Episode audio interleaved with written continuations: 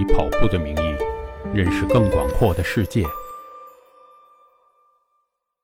Hello，大家好，我是爱学习、爱分享的绝对伏特加大叔，欢迎大家来到大叔聊运动博客节目。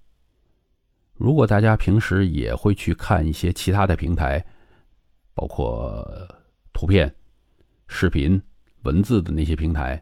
可能会遇到一个叫“绝对伏特加”的 ID，它里边的内容是什么呢？关于跑步、关于运动方面的资讯，以及他个人的心得分享，以及一些恶趣味吧。不用怀疑啊，那个人就是我，所以我在有声的世界会分享同样的东西。本来这个第一篇播客做什么是挺关键的一件事儿。但是我想过一阵之后，就觉得，我既然打算长期在有声世界里与大家分享有价值的、精彩的内容，就应该有一个平常心。我第一篇做一个比较有用的东西就好了。我在其他的平台被大家问的最多的问题是什么？就是咨询跑鞋。之后我发现这些问题啊，有很多我没法回答。为什么？因为他问的东西不够齐，我就跟他说：“麻烦你去搜索跑鞋八个问题。”然后得到的结果的第一篇大概率就是我的一篇文章。我这篇文章叫什么？就是如果你问我跑鞋的问题，麻烦你先回答我八个问题。那为什么会这样呢？我给大家讲一个故事吧，我以前听来的啊。就是在古希腊的时候，有位哲学家走在路上，然后他见到前面站着一个人，那个人就问他：“我去市场要花多长时间？”这个哲学家就跟他说：“你走。”这个人怀疑我，这哲学家是不是没听清我的问题？我再问一遍吧：“我去市场要花多长时间？”哲学家第二次回答他还是：“你走。”这个人就比较生气了。说你不回答就算了，那我去找别人。然后他就走了。结果他走出去不久，可能就是十来米吧。哲学家就叫说：“停停停！我告诉你啊，你去市场要花十五分钟。”这人很恼火。我好好问你问题，你不回答我，现在你说什么意思嘛？哲学家就回答他：“你如果不走的话，我怎么知道你走多快啊？”你要是走的特别快，说不定你十分钟就到了。嗯，我不知道大家有没有理解这个故事的意思。那么，如果你问跑鞋的问题，包括问其他任何的问题，你给的条件不够多的话，那么一个很负责任要回答你问题的人，他是没法回答的好的。所以我其实是本着为对方负责的这个态度，我希望他回答我。更全面的一些条件。那么把这个放在第一条有什么目的呢？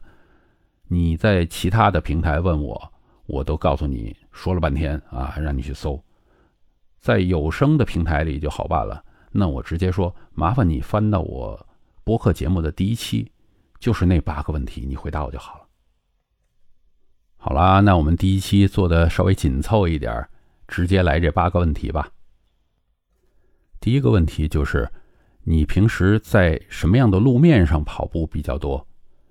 比如说像我，平时都是跑边道，如果边道被堵死了，我还只能跑到柏油路上。那我的路面情况是什么样？就是石板路、水泥路、柏油路。有的人他跑步条件比较好啊，周围就有田径场，他可以在塑胶跑道上跑。我们国家。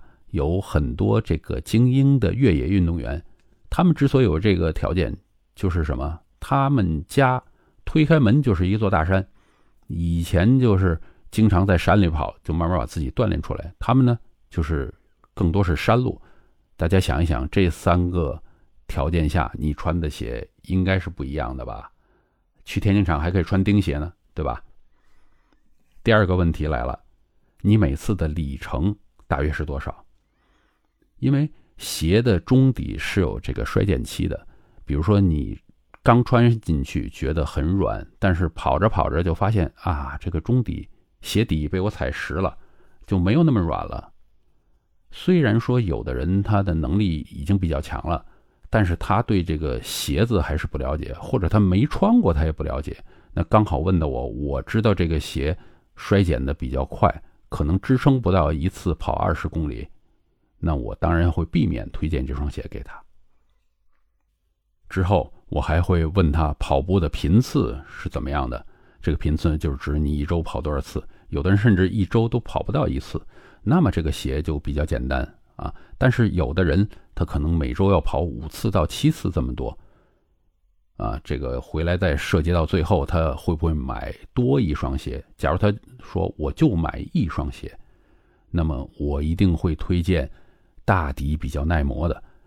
因为我不希望说，我推荐了一双鞋，他穿了几个星期，都不到一个月就坏掉了，那个我就背负着这个骂名了，对吧？之后还有一些条件，就是你的体重方不方便讲啊？因为厂家做的这个鞋都有设计目的的，有的鞋是设计给比较正常的体重，可能男子七十公斤，但是有些鞋它是给大体重。你九十公斤、一百公斤都可以穿。这个时候，如果你是刚好是一个体重比较轻的，那你是不是穿这个给九十公斤、一百公斤人设计鞋就更好呢？并不是这样哦，因为给他们设计鞋，虽然说缓震更强，但是可能你的体重根本就踩不动这个鞋，以及呢，这个鞋为了增加缓震，它会做的比较重，你没必要穿那么重的鞋，以及呢。因为他给这个大体重人做，他加了很多材料进去，就会卖的比较贵。你没必要花那么多钱。然后还有，你有没有脚的内外翻的问题？我发现这个播客还是有一点点缺陷，呃，就是在上边没法很及时的演示一个图片啊。那么内外翻大致是怎么样理解呢？就是你。知道 X 型腿、O 型腿是怎么个意思？就是在那个方向上边，你的脚踝跟你的脚有一个异于常人的角度。如果你有这样比较严重的问题的话，其实厂家会设计出来一些特殊的鞋，就是专门帮助这些有内外翻严重的人来把他的脚保护的鞋，我可以推荐给你。之后还会问你的脚宽会不会有一些，或者说你的脚型会不会有一些很特殊的东西？因为我们穿的鞋都是这个叫大货，就是它是为了满足更多的人的需求，所以它用的鞋楦呢，就是你脚塞的这个鞋里边的这个形状，它是为更多的人设计的。你的脚如果过宽、过窄，或者像我啊，脚背。比较高，那么对鞋的需求都不一样。其实厂家也考虑到这个问题，除了普通最多的这个鞋宽，会有一些宽楦鞋，现在在国内也越来越多。我就可以帮脚宽的人士推荐有宽楦的型号。我还会再问你买了这双鞋以后，穿这双鞋的时候，你大致处在什么样的温度？会不会？很多雨啊，很多雪啊，这样，因为有些鞋的确就是为冬季设计的，它会保暖；有些鞋有防泼水甚至防水的功能，可能更适应这些多雨水的地方。之后还会问你对鞋的外观有没有什么偏好？这个偏好呢，大家可别想着就一定是爱漂亮的人，我今天要一双绿鞋来配什么绿的衣服，这样。有些人他穿鞋反而是希望低调一些，因为他希望我下了班我就直接穿这双鞋去跑步。那么我上班的时候这双鞋也要尽量的低调，那我就可以给他推荐全黑的鞋啊，外面很多叫黑武士，都是指这种鞋。那这八个问题我再重复一遍：你在什么样的路面上跑？每次的里程是怎么样？每周跑步的频次？你的体重？脚有没有内外翻的问题？你的脚宽会不会比较特殊？你跑步的温度、雨水会怎么样？你有没有什么外观的偏好？当然，这八个问题其实并不是很全面，我还漏了一个预算。预算对不同人还是蛮重要的。有的人预算偏紧，他就希望一双鞋可以撑他从上班到任何的训练到比赛。但是有一些人呢，他就只想买最好的。因为我试过这个，有人让我推荐中考鞋，我推荐了半天，后来他跟我讲，我儿子上周买了这么一双鞋，他给我一看，哇，这鞋我都不舍得买，那当然可以了。所以呢。你要把所有的条件都列出来，别人才好帮你去推荐一些更准确满足你需求的东西。好了，听过我的这些问题，希望大家以后在咨询跑鞋的时候会考虑的更周详一些，让对方可以比较准确全面的回答你的问题。然后，如果自己能思考的更深入。